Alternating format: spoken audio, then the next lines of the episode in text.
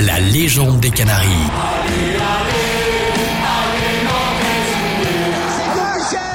le football club de Nantes est champion de France. On est heureux, on est heureux tout simplement. Bonjour à tous, c'est Julien. Vous écoutez le podcast La légende des Canaries avec Alouette, la radio partenaire du FC Nantes. C'était fou quoi, c'était fou, on s'entendait pas parler. euh, euh, et en même temps, on n'a pas besoin de parler parce qu'on a juste besoin de chanter, de supporter, de se laisser euh, porter par, euh, par la ferveur des, des supporters. La légende des Canaries, votre podcast pour se souvenir, se replonger dans les grands moments du club. Nous vous proposons, pour ce deuxième numéro, de nous arrêter en 2013. Nous sommes le 17 mai 2013. Il fait beau et chaud à Nantes et sur la Beaujoire. Le FC Nantes évolue en Ligue 2 pour la quatrième saison consécutive, avec pour objectif la remontée en Ligue 1. Une remontée attendue par toute une ville, toute une région. À deux journées du terme du championnat, les Canaries possèdent 5 points d'avance sur le quatrième et peuvent remonter en Ligue 1 lors du dernier match à domicile contre Sedan. Une seule condition, la victoire. 20h30, le coup d'envoi est donné. Alexandre Castro lance le match de la fête. La Beaujoire est pleine pour obtenir enfin ce retour en Ligue 1 après 4 années d'absence. Au bout de 4 minutes de jeu, scénario catastrophe à la Beaujoire.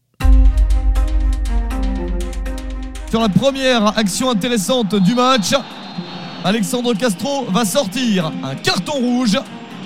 Le jaune est pour Pinto, le joueur de Sedan. Le rouge est pour Lucado, le milieu de terrain nantais. Des Nantais qui vont devoir jouer tout le match à 10 contre 11. La montée en Ligue 1 se complique. Et là, on se dit, c'est une soirée cauchemar qui arrive. Pascal Mabi, bénévole au club depuis 1992 et commissaire aux arbitres, se souvient. Euh, Juste après l'expulsion de, de Lucado, euh, on se dit que c'est pas possible, ça va pas, ça va pas continuer. On peut pas échouer euh, tout près euh, comme ça, euh, vraiment au, au but. euh, et puis, euh, et puis, on sait pertinemment qu'une saison de Ligue 2, bah, c'est long et puis, et puis, et puis- et puis c'est dur. Malgré l'expulsion du joueur nantais, le match est dominé par les Canaries, à l'image de cette tête de Vincent Bessa qui se termine sur le poteau. Bon centre d'Issa Sissoko pour Djordjevic. La reprise est contrée. Deuxième chance avec Vincent Bessa. C'est sur le poteau. Euh, on sent le, le public qui est derrière, il faut impérativement marquer. euh, À la pause, le score est vierge et les 36 967 spectateurs retiennent leur souffle, notamment Jean-Charles, l'actuel speaker du FC Nantes. À l'époque, il se trouve dans les tribunes. Bonjour Jean-Charles. Bonjour Julien. Euh, Est-ce qu'il y avait une certaine tension, notamment à, à la mi-temps On se rappelle du score, zéro partout? Il y avait une, une- ouais, il y a forcément une tension parce qu'on sait que le club, euh, en cas de, de victoire, euh, peut retrouver l'élite, la Ligue 1, et ça faisait euh, quelques années maintenant que le club était euh, en Ligue 2. Donc euh, ouais, on se dit est-ce que est-ce que les gars vont réussir à, marquer, à gagner euh, pour soulager tout le stade quoi? C'est vrai que ouais, c'est un peu il y a une tension qui est palpable entre euh, en- en- quand on se regarde entre chaque supporter, on sent dans les yeux euh, l'envie, mais aussi la peur dans, chaque regard. Avec une ambiance de fou, euh, toujours euh, bah, la même ambiance, euh, beaucoup de chants euh, résonnent de, de la Beaujoire. hein. C'est une ambiance qui est euh, indescriptible quand on, surtout dans ces, euh, dans, dans ce type de, de match-là, avec le suspense que l'on connaît. Euh, moi, j'étais en tribune Loire, juste en dessous l'écran, et c'était, c'était fou, quoi. C'était fou, on s'entendait pas parler, et en même temps, on n'a pas besoin de parler parce qu'on a juste besoin de chanter, de supporter, et de se laisser porter par, par la ferveur des, des supporters.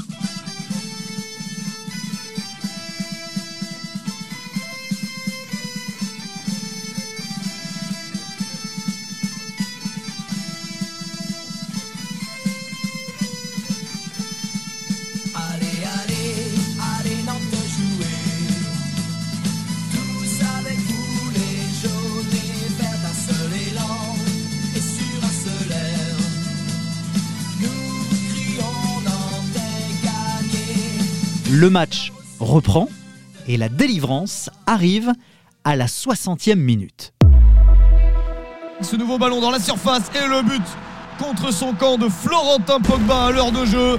Le frère aîné de l'international français Paul Pogba, Florentin, vient de marquer contre son camp. La Beaujoire explose.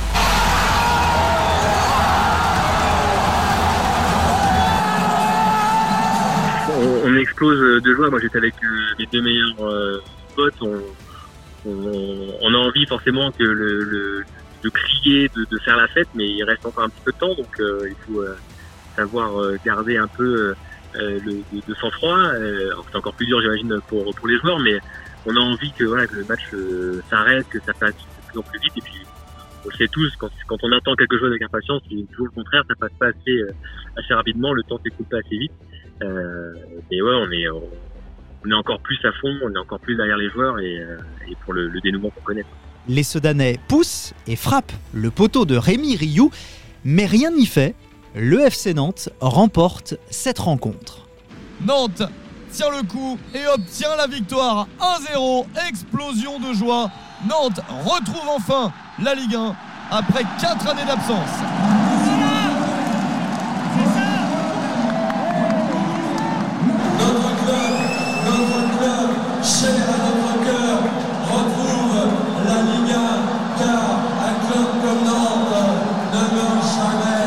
Vous n'avez pas osé aller euh, sur la pelouse parce qu'on se souvient de ces images avec l'envahissement du, du terrain par les supporters. Non, j'en ai pas osé. euh, on va dire qu'on n'avait pas les bonnes chaussures. Euh, et puis, moi, j'avais un peu la peur de, de la foule aussi.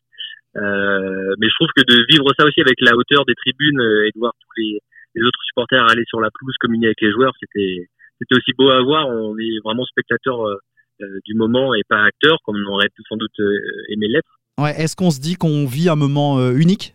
On se dit qu'on vit qu'on vit un moment euh, qui va permettre de voilà de retrouver euh, le, top quoi. La, Ligue 1 de pouvoir retrouver à la Beaujoire des équipes comme Marseille Paris même si c'était pas forcément le Paris d'aujourd'hui Lyon les derbies avec Rennes avec Bordeaux Saint-Étienne aussi. Enfin voilà on, dit voilà on a patienté on a attendu et maintenant on va pouvoir retrouver des grosses affiches et supporter encore plus les joueurs pour essayer de revivre un maximum d'ambiance comme celle-ci. Et, euh, et ça, c'est top.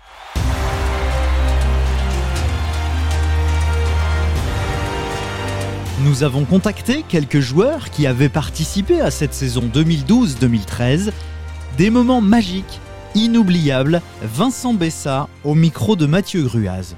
Réussir à allier le, le côté professionnel du football et les relations humaines qu'on a réussi à créer dans ce vestiaire, elles sont incroyables. Chacun on a fait beaucoup de clubs différents et on n'a jamais retrouvé ça. On utilise quelques liens avec euh, un, deux, trois gars, tu pas plus. Là, Oui. c'est incroyable tous les liens qu'il y a eu avec autant de personnes. Même sentiment pour le joueur Issa Sissoko.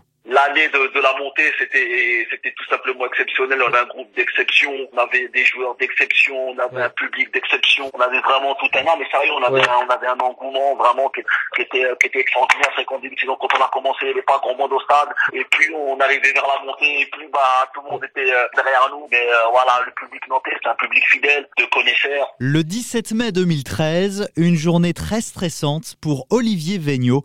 Il se confie à Mathieu Gruaz. Et je me souviens de la tension euh, avant le dernier match euh, à la Beaujoire euh, contre Sedan.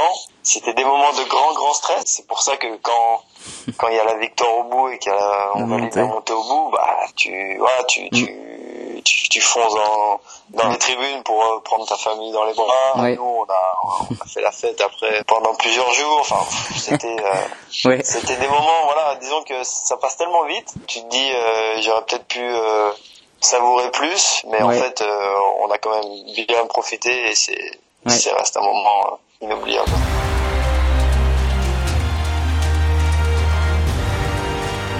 70 ans après la création du club, le FC Nantes remonte en Ligue 1.